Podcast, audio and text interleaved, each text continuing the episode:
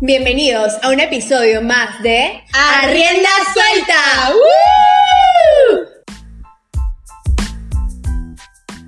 Hoy estamos nuevamente con nuestra querida Diana Díaz, porque queremos hablar de un tema muy, muy, muy importante. ¿Qué chucha con vida laboral? Literal, o sea, que de repente tú te encuentras en una encrucijada en la que bueno, ahorita voy a poner un ejemplo de que sales de la universidad, no tienes trabajo, estás como muy ilusionado de la vida, pero dices, no sé qué voy a hacer. O sea, o soy, no sé, mercadólogo, abogado, psicólogo, médico, pero no sé a qué me quiero dedicar, no sé a qué área, no sé si me van a pagar bien, no sé si me, no sé si quiero empezar mi propio negocio, etcétera. Entonces creo que es un tema bien interesante, eh, porque creo que involucra y Diana ya nos dirá en su momento, ¿no? Involucra mucho autoconocimiento, o sea, como esta cuestión de hacer mucha introspección, eh, saber, aprender a conocerte a ti mismo y a partir de eso, pues bueno, decir, pase lo que pase, me voy a dedicar a lo que quiero y pues lo que venga ya es ganancia. Claro, o sea, porque es súper fácil estar confundido. Sí. O sea, porque hay tantas opciones de cosas que uno puede hacer, porque ahora ya no es así como que, ok, estudié para banca y finanzas, tengo que trabajar en un banco. No, o sea, cuántas cosas tú no puedes hacer desde una licenciatura o desde un puesto. O lo que tú decías, Diana, que eh, conocías muchos coaches últimamente que se dedicaban a esto y habían estudiado biología. O sea, Creo que el mundo está lleno de posibilidades y lo más importante es saber qué quieres hacer con tu vida profesional y ya luego encaminarte y hacer algo al respecto. Entonces, Ilústranos. bueno, pues les voy a compartir experiencias que he tenido eh, a lo largo de este proceso. De entrada, el momento en el que tienes que tomar una de las decisiones más importantes de toda tu vida, te llega a los 18 años en la mayoría de los países, cuando terminas la carrera y pues ya sabes, ¿qué voy a estudiar? No nada más a qué universidad me voy a ir, sino qué voy a estudiar. Y aquí la pregunta es si verdaderamente los 18 años es una edad en la que tienes la madurez suficiente para tomar esa decisión. no, o sea, muchos años, 18 años todavía están de que en el mood de vivir la vida. Totalmente, totalmente. Y te hacen una serie de test de orientación vocacional que algunos te dan luz y otros te dejan más confundida. Y al final del día, pues ya llega el, momento de la grabación de la prepa, tus papás te presionan y tienes que entrar a estudiar una carrera, ¿no? Y bueno, pueden pasar dos cosas, o una de dos, o de verdad lograste tomar una buena decisión en ese momento, o no, o no fue la mejor decisión, y pues bueno, tienes que seguir caminando por, por el deber ser de estudiar una carrera, muchos entran a estudiar la carrera y justo a la mitad de la carrera o al primer semestre caen en cuenta de que esto no es lo mío, ¿no? Esto no es lo mío, y pues bueno, se cambian de carrera. O lo terminan. O lo terminan y aguantan para los cuatro años, ¿no? Y ya que termina la carrera dices, bueno, ¿y ahora qué? Y, ahora qué sigue? ¿no? Y, ni modo que le diga a mis papás, ahora paguen otra carrera, ¿no? Claro. Entonces ahí son, son momentos bien, bien complicados que, que puedes llegar a vivir en la vida. Y bueno, terminas la carrera, igual y ya estando en la misma carrera dices, pues ni yo me entería, ni yo sabía que esto era mi carrera, ¿no? Y pues, por ejemplo, yo les puedo compartir de forma personal, yo, yo estudié psicología, eh, y estudié psicología desde que hacía yo test de, o me aplicaban a mis eh, evaluaciones de vocación, de vocacional en la prepa. Siempre salía de que o derecho, o LAE, o mercadotecnia, o psicología, ¿no? Algo relacionado o con administración y finanzas o con humanidades, ¿no? Y, y, al final del día, casi casi el último día antes de egresar, pues dije, pues psicología, ¿no? Y empiezo a estudiar psicología porque en ese entonces me gustaban mucho los niños en ese entonces, en ese entonces. Hoy estoy enamorada exclusivamente nada más de un niño. Ya me di cuenta que mi, paciencia no da para tanto. Y creo que me tocó, y de verdad, eso no lo planeas. Te toca vivir una serie de situaciones críticas que hace que, que, tomes decisiones diferentes a las que tenías planeado, ¿no? Entonces, entro a estudiar psicología. Yo quería especializarme en psicología infantil, poner mi consultorio para niños de psicología infantil por las tardes. Y empiezo a estudiar la carrera y yo ni siquiera siquiera sabía que existía el área de psicología laboral, de verdad yo no lo sabía. Hasta que empecé a tener las materias, tuve una, una, una, creo una muy buena maestra que hizo que me naciera el amor por esta área que yo ni siquiera sabía que existía. Y cuando me empezó a hacer así como que ruidito esa área, justo en ese momento me embarazo. Nace mi hijo y caigo en cuenta que mi paciencia no da para tanto, más que para un niño. y aparte igual empiezo yo a ver otra serie de cosas de que no nada más la paciencia, sino de que a ver, ¿Cómo, cómo voy a crecer en, eh, o cómo va a ser mi futuro después de que egrese yo de la carrera ya con un hijo, eh, ya de dos, tres años? y a qué me, si en las tardes se las quiero dedicar a él, y en las tardes yo pensaba poner mi consultorio de Claro, psicología sea, no y en las tardes que iba a poner mi consultorio de psicología infantil y que aparte los niños que me iban a llegar a mi consultorio pues no iban a ser niños bien portados. Claro. Y van a ser aquellos que necesitan ayuda y más paciencia. Por algo te buscan, ¿no? Entonces es cuando yo de verdad tengo una revelación, una revelación y que, y que por algo pasan las cosas. Mi hijo, mi hijo no fue planeado, es un niño muy deseado, pero no planeado. Y que digo, qué bueno, qué bueno que llegó mi vida, porque si no hubiese tomado de verdad otra decisión y ahorita sea muy enfocada a psicología infantil, ¿no? Y ahí es cuando digo, a ver, ya, tengo que tomar una decisión, yo estoy a punto de egresar de la carrera y tengo que ponerme a trabajar. También me veo la necesidad de ponerme a trabajar. Entonces digo, psicología infantil, aborto misión. Psicología laboral ya vi que existe y pues bueno, recursos humanos es lo mío. Y, y toda mi carrera laboral ha sido, después de egresar, ha sido en psicología laboral. Y, y creo que la vida me puso en una situación en la, que, en la que yo caí en cuenta que eso era.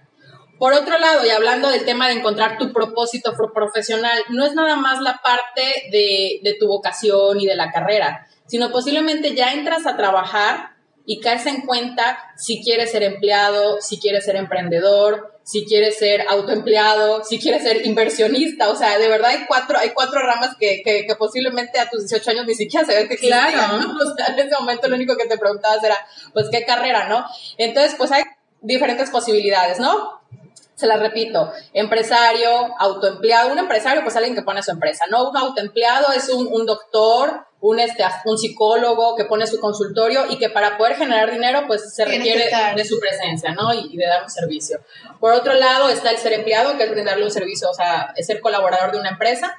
Y por otro lado está el llegar a ser inversionista, pero, pero para llegar a ser inversionista Tienes que necesitas tener plata. Está más complicado. Esa última no se puede elegir, ¿no? Esa última no todos lo podemos elegir. no todos tienen de, de golpe No, la y- oportunidad y de quienes elegirlo. lo puedan elegir, que lo agradezcan un chingo. Muchas veces ni lo valoran. No. No lo valoran. A veces, de verdad, cuando tienes las cosas no las valoras. Justo ahorita tengo un proceso de coaching de alguien que tiene mucho dinero, su familia tiene mucho dinero y está en una profunda depresión porque no sabe qué hacer con su vida, ¿no? Y, y otros dijeran, ay, pero si lo tienes todo, casi casi lo que le digas a tu papá, esa empresa te monta, esa franquicia te compra, ese, esa inversión suelta por ti con tal de verte productivo. Pero es que muchas veces no, no es el tenerlo el que te obliga a llegar a hacerlo, Claro. sino el que tú tengas ese, esa fuerza interna de querer lograr algo, ¿no? ¿Y cómo la descubres, Diane? Yo creo que tienes que caer en cuenta ya tocar fondo, tocar fondo y cada quien tiene sus batallas. Yo creo que cada uno tiene una batalla diferente, no te puedo decir. Yo, yo, yo les conté la mía, seguramente es muy diferente a la que les tocó vivir ustedes, pero sí llega un punto en donde tocas fondo. Para mí mis dos tocadas de fondo, dos momentos cruciales fue esa que les comenté cuando nació mi hijo y que yo dije psicología infantil nada que ver, psicología laboral. Salgo y mi primer trabajo fue, dije, prefiero aguantar los problemas de los grandes que de los niños, ¿no? y entra recursos humanos en una empresa muy grande. Y estando en recursos humanos, la estaba yo pasando padrísimo. Me acuerdo que los dos primeros años, así yo alucinada, me quería comer el mundo, de aprender muchas cosas y todos igual decían, wow, esta practicante viene con muchas ganas de aprender y también me lanzaban muchas cosas. O sea, fue una combinación bien padre, ¿no? Pero llegó un punto donde pasaron ya tres años y yo dije, lo mío es no ser empleada. Lo mío, de verdad, no es ser empleada, no es ser empleada, no, no me siento completa, me gusta lo que hago, estoy, creo que coincidí en lo que, en lo que quería dedicarme, que es psicología laboral, No de esta manera. pero no de esta manera, no de esta manera. Y ahí muchas veces, y he platicado de estos temas con otras personas, te encuentras en un momento crucial en el que por un lado está lo que quieres, pero por otro lado está lo que tienes que hacer. Y muchas personas pues tienen muchas obligaciones que cumplir, hijos que mantener, casa que pagar, lo que sea, ¿no? Y que tampoco te puedes decir, ay, mañana este, pido mi renuncia, ¿no? Y al día siguiente, ¿qué vas a comer? Entonces se, se encuentran de verdad en un círculo en el que dices, ¿en qué momento tomo una decisión y qué tengo que hacer? Y ahí se pueden aventar hasta 10 años. O sea, por Qué decir una desgastante, cantidad. ¿no? Qué desgastante, también qué tóxico para ti y para el ambiente, o sea, porque también lo das a, lo reflejas en las personas, ¿no? Entonces ahí, ahí mi recomendación es planeen su salida.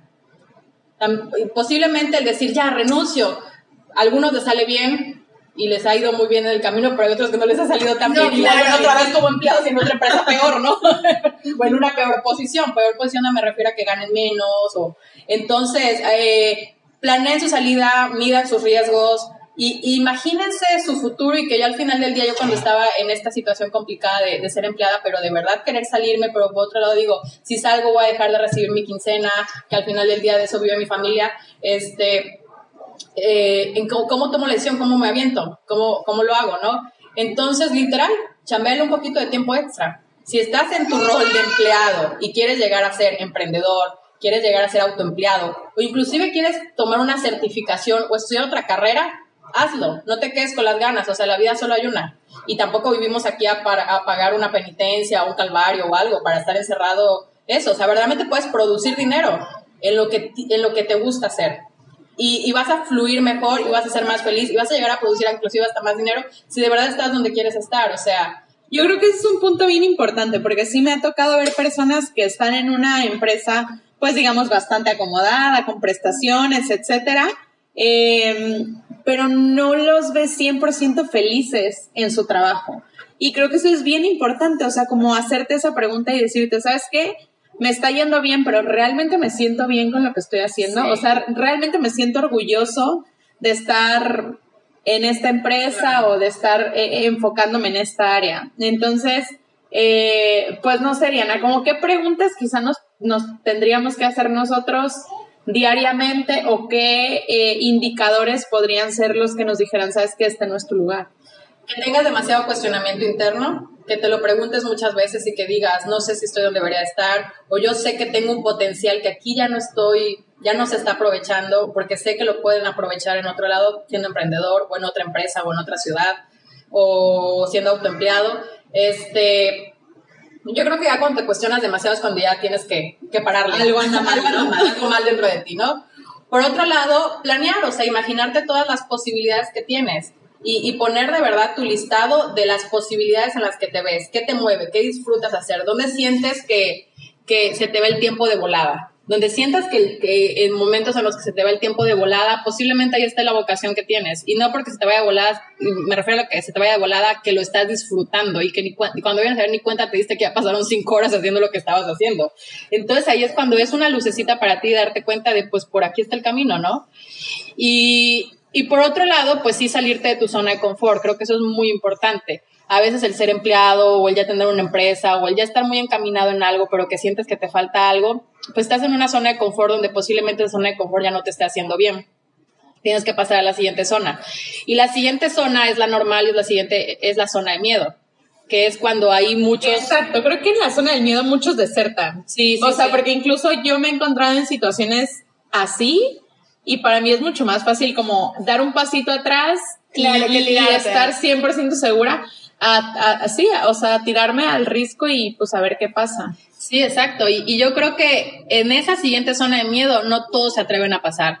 Y que yo les recomiendo a que platiquen con personas que ya se atrevieron a dar ese paso después de la zona de miedo. Y que ya... Eso es bien padre. Creo que eso, eso es también bien padre. Y justo eh, ayer grabamos otro episodio del podcast que ya lo escucharán con una persona que al menos a mí me inspiró muchísimo. O sea, encontrar personas que te inspiran, encontrar personas que siembran esa semillita de curiosidad en ti, eh, es bien padre. O sea, júntate con gente o intenta buscar momentos en los que puedas tener una plática enriquecedora con alguien a quien admires.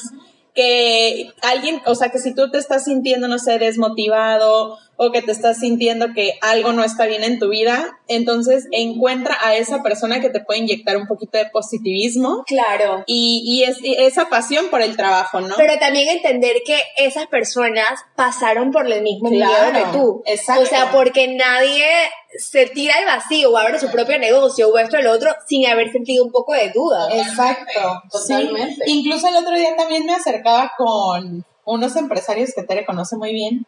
Y entonces yo les platicaba acerca de un tema que a mí me preocupaba, ¿no? Y entonces ellos decían, es que nosotros también en algún momento pasamos por algo así y te entendemos que te sientes eh, preocupada, te sientes con miedo, no sé qué, pero no pasa nada, lo vas a cruzar y todo está bien. Entonces, muchas veces escuchar que alguien te diga, ya pasé por esto, y lo peor que puede pasar es tal, entonces tú dices, pues va, me aviento. Y esa es una pregunta que, un saludo a mi psicóloga Erika Cepeda, que la amo con todo mi corazón, y esa es una pregunta que ella de repente me hacía cuando yo iba a terapia. O sea, me decía, Palmi, ¿qué es lo peor que puede pasar si tomas esta decisión? Y entonces de esa pregunta yo misma me iba dando cuenta que realmente no podía pasar nada. Claro. O sea, que finalmente era un ganar-ganar. Claro. O sea, sí. Yo soy de la idea que en verdad nos vamos a morir. Sonar crudo, Qué pero es muy real. Es una idea y es una realidad. Pero si, si ya tenemos eso seguro, ¿por qué entonces no enfrentar los miedos que tienes ahorita y hacer algo al respecto? En la parte profesional, en la parte amorosa, en cualquier parte, ahorita enfocada en la parte profesional. Porque yo soy una persona que, yo me acuerdo, cuando yo estudiaba Derecho, enfrente estaba la Facultad de Arquitectura. Entonces yo la veía y yo así como que, ay, o sea, ¿por qué no estudio arquitectura? O sea, una huevazón en la cabeza y bueno, yo sí terminé la carrera. Yo era de esas personas que en segundo semestre que, espérate, esto no es lo mío y terminé la carrera y ahora puedo decir que estoy genuinamente feliz de haber estudiado Derecho, me encanta mi carrera, pero cuando uno va encontrando las formas en las que le puede dar la vuelta a la página y decir, me gusta mi carrera de esta parte. O como tú dices, psicología es también súper amplio. Tú te enfocaste en esta parte. O sea, como que no todo está perdido. O sea, si ya estás ahí, yo, bueno, no sé, depende de cada quien, pero yo soy, dije, si ya estoy ahí, termínalo. Ya te jodiste, termínalo y haz algo brillante con esto. Claro, sí, porque también muchas veces lo que ha pasado, cuántos, cuántas personas no hemos conocido que de repente en cuatro años se aventaron como cuatro, o sea, como cuatro semestres en, en diferentes carreras. Yo tenía un amigo que su hermana literal estudió creo que cuatro semestres, al final ya no estudió nada, porque hizo un semestre de cuatro, y me acuerdo que otro amigo le decía, oye, a tu hermana le da por leer el, el ¿cómo se llama? El la, currícula de la, de, la, de la carrera antes de inscribirse, ¿no? O sea, y al final ya no logras nada, o sea, ya no Claro. logras títulos, te quedas tan paralizado tomando decisiones de Porque apenas. eso también, ahora creo que estamos todos es que hazlo, haz- cumple tu propósito, haz lo que tú quieras, sé feliz, pero tampoco hay que dejarse, o sea, hay que ser feliz, pero con un lineamiento y con pasos a seguir y no tan al aire, tampoco las son las cosas. sí, sí, Como tú decías, tú quieres obviamente a lo mejor más adelante vivir de tu hobby, de tu pasión, hay que entender que no todos tenemos esa facilidad ni económica ni emocional de tirarlo todo al agua. Exacto, y también poner en una balanza qué tanto tú estás dispuesto a chingarle ahorita Así para es. después, Así o sea, poder cosechar. disfrutar, exacto, para poder cosechar, ¿no? Entonces, a lo mejor, digo, no sé, es una teoría que se me está ocurriendo ahorita, ¿no? Quizá en, en los primeros años de tu vida laboral no encuentres tu propósito, el que te apasiona y el que eh, vives y mueres por él, pero entonces le echas muchísimas ganas, empiezas a cosechar y entonces después viene el momento en el que ahora sí, por medio de tu hobby y como ya cosechaste lo que, lo que trabajaste, entonces ahora sí puedes vivir de lo que te apasiona. ¿no? O que lo descubres, porque bueno, como te puede decir mi esposo, yo soy fan de las clases muestras. Yo a todo me meto, yo todo lo pruebo. Y también siento que si uno no se da esa oportunidad de explorar o de ser curioso, jamás vas a descubrir que te gusta o que no. Porque si yo trabajo todos los días en una oficina, de ahí me voy a mi casa a dormir, yo cómo voy a saber que tengo otras opciones. Yo sé que estoy desdichada en esta oficina, pero yo no sé si la oficina de al lado va a estar mejor. Y te come la monotonía al final de cuentas. Claro, y te pierdes de tantas oportunidades de poder darte cuenta de algo que ni siquiera has descubierto en ti mismo. Y hasta que no te pones en esa situación, pues descubres, pues no sabía yo que era buena en la cocina o, y que puedo poner un restaurante, qué sé yo, ¿no? Y este, y al final del día te- nos quedamos en el, en el sí quiero, me gustaría algún día, no sé qué, y cuando eso ya pasaron como cinco años, ¿no? Entonces, en 20 años nos vamos a arrepentir más, creo, de lo que no hicimos que de lo que hicimos. Hay que planear muy bien. Si, si ya se lo están cuestionando demasiado, si no están donde quieren estar, aterriza muy bien cuál es tu propósito profesional. Arma un plan, mide tus riesgos. Eso es lo que te iba a preguntar. ¿Cómo me puedo autodescubrir para poder hacer algo al respecto? Primero date cuenta de tus fortalezas y de lo que y de tus áreas de oportunidad, de que sí te de aparte de qué sí te gusta hacer y qué de plano de verdad no toleras hacer. No toleras hacer, o sea, algo que, que no pudieras aguantar hacer. ¿Pero hay como listas o yo lo hago en base a lo que se me va ocurriendo? Lo puedes hacer, hay, hay estructuras, hay, hay formatos de orientación vocacional que pudieran servir para darte estructura y tú solita hacer un autoanálisis y, y, y tú misma darte las respuestas de lo que, de lo que tienes. Y también, ya que, ya que logras aterrizar muy bien en papel en qué eres buena, en qué eres mala, en qué sí disfrutas, en qué no disfrutas, lánzate al ruedo y haz una prueba, haz una prueba, lánzate al ruedo, querías mencionar algo. No, está bien. O sea, iba a mencionar lo de tus clases muestra. Ajá. O sea, que finalmente esa es una, que creo que ya la habíamos tocado en otro podcast. Este, que es una manera de renovarte y es una manera de ir probando Claro. qué es lo que te gusta y qué no. Y sí, y ya después de haber probado, sí tiene que llegar un punto donde ya tomes una decisión y, y capitalices o cristalices algo, ¿no? Porque si no te quedas de, de probaditas en probaditas. Cristaliza algo y logra algo, logra un proyecto, ponte la meta, ponte una meta muy a corto plazo. Ten siempre una visión, pero vete poniendo metas a corto plazo, de tal forma que tú solito no te abrumes. Es que eso es lo que me decía, te interrumpo un segundillo porque mi jefa siempre dice eso. Como que, ok, está cool, pero a veces es importante tener un ancla para poder, o sea, como que algo que te centre para poder hacer todas estas cosas. No sé qué piensas tú. Por ejemplo, ese ancla, ¿cuál pudiera ser? A lo mejor un trabajo fijo, medio tiempo, X. Por ejemplo, en mi caso de abogada, a lo mejor sí yo quiero montar mi despacho, quiero tener unos clientes, quiero hacer esto, quiero hacer lo otro, pero a lo mejor ya tener un trabajo dentro de un despacho mientras que yo consigo mis propios clientes podría ser mi ancla. Sí, como que no estar a la deriva. Ajá. Exacto, porque si no ya estando mucho tiempo en la deriva te puede ganar la ansiedad y la ambigüedad y, y de verdad no ir a ningún puerto, no ir a, no ir a ningún lado, no sentir algún, algún horizonte, ¿no? Entonces, sí, o sea, un ancla y sobre todo en la parte económica. Luego, cuando de verdad te gana la necesidad, terminas haciendo co- como que lo primero que caiga más que lo que quieres, ¿no? O sea, y ahí sí tu propósito profe- profesional pasa como a, ter- como a tercer término, no a Sí, necesidad básica. sí. Entonces, sobre todo creo que en la parte económica sí es importante poder tener un ancla, una estabilidad em- económica que al mismo tiempo te da una estabilidad emocional. Y ya con esa estabilidad emocional puedes ya tener tu mayor claridad mental para decir hacia dónde ir. Y lánzate al ruedo, haz tiempo extra. Si tienes, si tienes tu ancla, haz tiempo extra. Haz tiempo extra en, en el aspecto de que medio tiempo tu trabajo o full time tu trabajo, si, si no, tampoco tienes para elegir, ¿no? Pero sí, aviéntate unos dos años extras, este, para poder tomar una decisión. Y también muy importante, y sobre todo cuando ya estás en el punto en que, y, y de verdad otro tema importante, nunca vas a estar al 100% preparado. O sea, como que muchas veces el pretexto que nos ponemos es que todavía me falta más tiempo para seguirle aprendiendo, todavía me falta seguirle no sé qué. Nunca vas a estar 100% preparado, siempre, siempre tienes que aprender algo. Lánzate, en el momento en que te lanza al ruedo vas construyendo tu camino. ¿Y cómo lanzarte cuando de verdad pues estás a la deriva y estás en un miedo de algo nuevo que estás haciendo porque ya por fin descubriste algo que te gusta hacer, ¿no? Rodéate de personas que ya, ya, ya pasaron por lo que tú pasaste y que te digan, yo estuve ahí y sí, sí hay momentos duros y, y sí, o sea, y aquí estoy para escucharte en tus momentos duros, pero también, también cruzando en la zona de miedo, lo que viene son los éxitos y la realización personal. Solamente que para poder llegar a los éxitos de la realización personal tienes que cruzar el miedo. Y es algo que tenemos que tener muy, muy conscientes. No es normal experimentar miedo y no podemos, no podemos evadirlo. No podemos permitir que nos paralice y no podemos permitir que siempre lo tengamos encima. Entonces, logrando de verdad, a, enfrentando el miedo a cómo se tiene que enfrentar, midiendo los riesgos, acompañándote de personas, sintiéndote segura de ti misma, de lo que en su inicio recalcaste y repetírtelo a ti misma o mismo, soy muy bueno en esto y por algo estoy acá y en algún punto voy a tener algo, repetírtelo todos los días, ese lenguaje interno va a hacer que tú también puedas lograr mejores resultados.